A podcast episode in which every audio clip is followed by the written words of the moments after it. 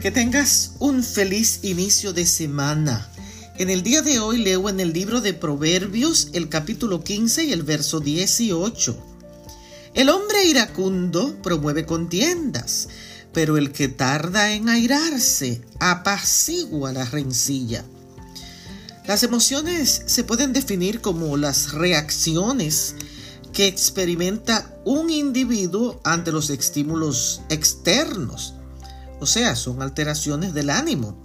La ira está dentro del grupo de las emociones negativas, ya que puede llevar a la persona que la experimenta a acciones agresivas y violentas en contra de otros, las cuales pueden llevar a causar grandes males.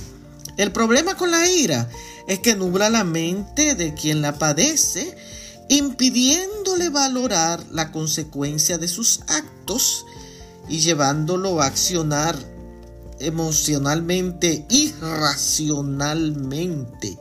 En cambio, el que tarda en airarse es quien tiene control de sus emociones, por lo tanto, analiza la situación, busca la mejor salida para resolver cualquier cosa está aconteciendo. Las emociones negativas son un producto del pecado, pero la persona que se deja guiar por el Espíritu Santo no permite que una emoción tan destructiva tome control de su ser y lo haga actuar erróneamente.